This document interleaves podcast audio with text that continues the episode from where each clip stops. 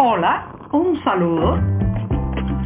Les habla Joanny Sánchez, cubana, periodista, ciudadana, y les traigo este cafecito informativo recién colado y sin azúcar para despertar.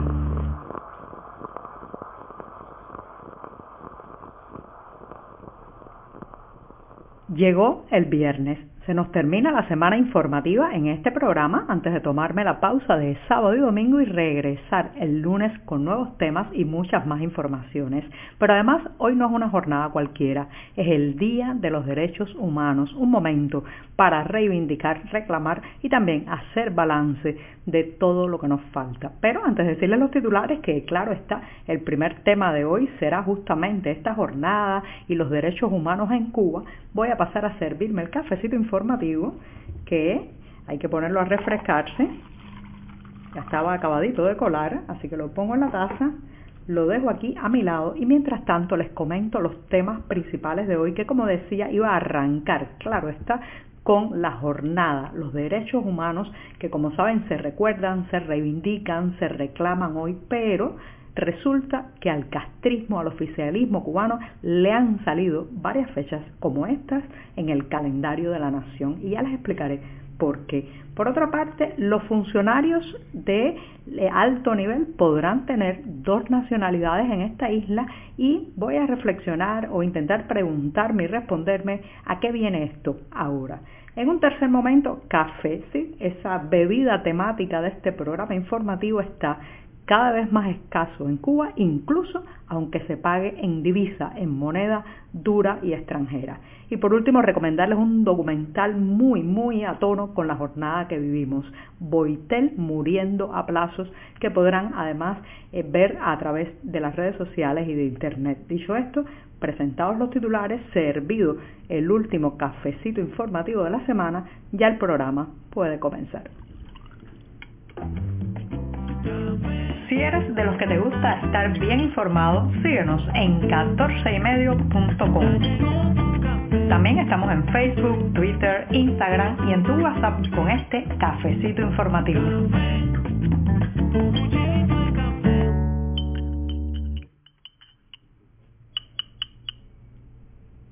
Termino de revolver este poquito de café amargo y siempre, siempre necesario para darme el primer buchito del día, pero el último de la semana. Así que ahora voy y esto me va a dar muchísimas energías para seguir el programa. Después de este primer sorbito de café amargo del día, paso a la primera cuestión que les adelantaba, está relacionada con la jornada que estamos viviendo. Un día como hoy, 10 de diciembre, pero de 1948, quedó aprobada la Declaración Universal de los Derechos Humanos. Por eso, en un día como este, pues se recuerda, se reivindican y se reclaman todos aquellos derechos que tenemos que tener como seres humanos y que lamentablemente están muy escasos en algunas regiones del planeta. Lo cierto es que en el caso cubano, en las últimas décadas hemos visto cómo esta jornada, este Día de los Derechos Humanos se ha convertido en realidad el Día de la Vigilancia, de los actos de repudio, de la represión más brutal. Así ha ido creciendo este fenómeno oficialista en las calles, en las plazas, alrededor de las casas y las viviendas de los opositores y disidentes y especialmente de aquellos activistas que compilan todas las violaciones de derechos humanos que ocurren alrededor de la isla. Este 10 de diciembre, lamentablemente, el panorama se repite, pero también, también hay algunas diferencias y por eso voy a describir la situación que por un lado hay un aumento tremendo del número de presos políticos que superan ya los 700, pero por otro hay algunos detalles esperanzadores en la ciudadanía cierto despertar cívico que a mí me da mucha ilusión de cambio también y transformación desde abajo, desde dentro de la gente, desde dentro del ser humano. Lo cierto es que eh, a lo largo de toda la jornada y desde días previos, el castrismo, eh, digamos que pone en práctica la vieja maquinaria, un paquete represivo que cada año aceita y digamos que hace más extensivo y que lleva desde apropiarse del concepto de derechos humanos inundando la prensa de supuestos logros sociales del sistema secuestrar incluso las etiquetas o hashtags que en las redes sociales utilizamos los cubanos para reclamar y reivindicar todo lo que nos falta, hasta las prácticas más burdas, sí, esas, las físicas prácticamente, el arresto, los golpes, los actos de repudio y el corte del servicio telefónico a opositores. Esto es como la táctica, el paquete represivo preparado desde hace mucho tiempo eh, para aplicar el día 10 de diciembre y también en algunas jornadas previas. Pero el almanaque, señoras y señores, el caprichoso almanaque se le ha vuelto un problema al castrismo.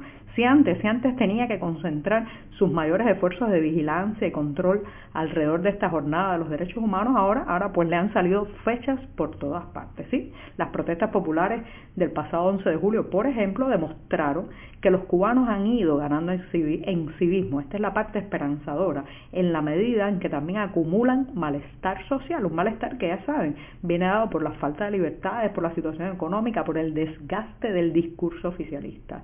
Entonces la militarización también, hay que decirlo así, la militarización y los excesos para impedir la marcha cívica del pasado 15 de noviembre también añadieron una marca a ese calendario, ese calendario que es nuestro, de los ciudadanos, de los seres humanos, no el calendario de las efemérides gastadas y trasnochadas de, eh, digamos, el Partido Comunista, sino las efemérides que nos corresponden a los ciudadanos. Ahora, ahora eh, el régimen cubano tiene que vivir cada día con el mismo sobresalto, señoras y señores, que antes le provocaba este 10 de diciembre, ¿sí? todas sus 24 horas, desde que le sale el sol hasta que se pone, está permanentemente en el desgaste de la estrategia de apagar focos de inconformidad, evitar disturbios, atemorizar a los potenciales manifestantes, convencer a sus aliados políticos extranjeros de que a ellos les queda una eternidad frente a los timones de la nación, desviar recursos de aquí y allá para mantener a su policía política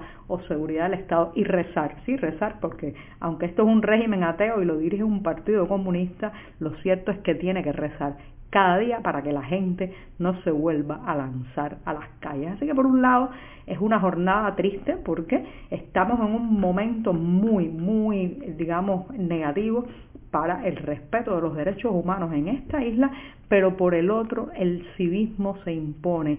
La gente está, por un lado, dejándose involucrar cada vez menos en los actos represivos y por otro eh, calentando, digamos, su voz, su garganta social en el reclamo, en la denuncia, en, eh, en arrebatarle al castrismo y al autoritarismo que nos dirige parcelas que son nuestras, que nos pertenecen, parcelas de derechos, parcelas de libertades, parcela también, digamos, de desarrollo personal y profesional.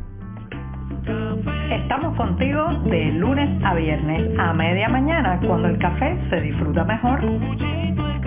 Comparte conmigo, con tus amigos e infórmate con este cafecito informativo.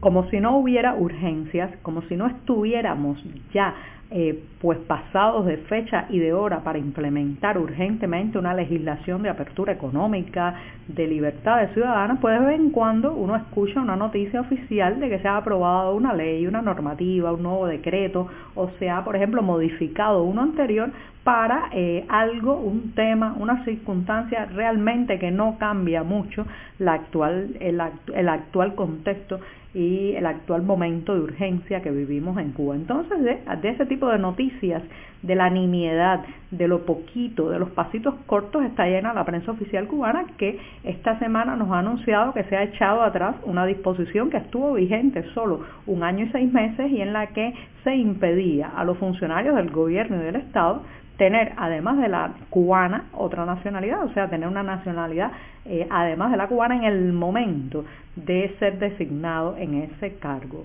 Reitero, esto se anunció este miércoles, lo publicó la prensa oficial y es una nueva disposición del Consejo de Estado. ¿A qué viene esto ahora con tantas otras urgencias, con tanta necesidad de correr en otros temas?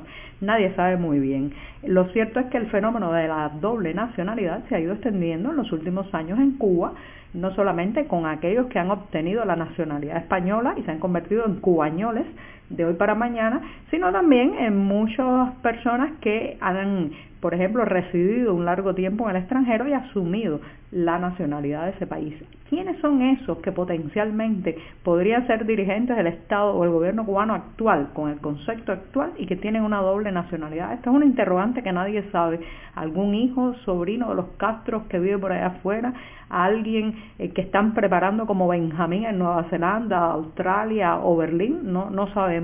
Eh, pero lo cierto es que suena bastante sorpresivo que se gaste tiempo, recursos y hasta titulares en la prensa oficial en estos temas cuando hay otros tan urgentes.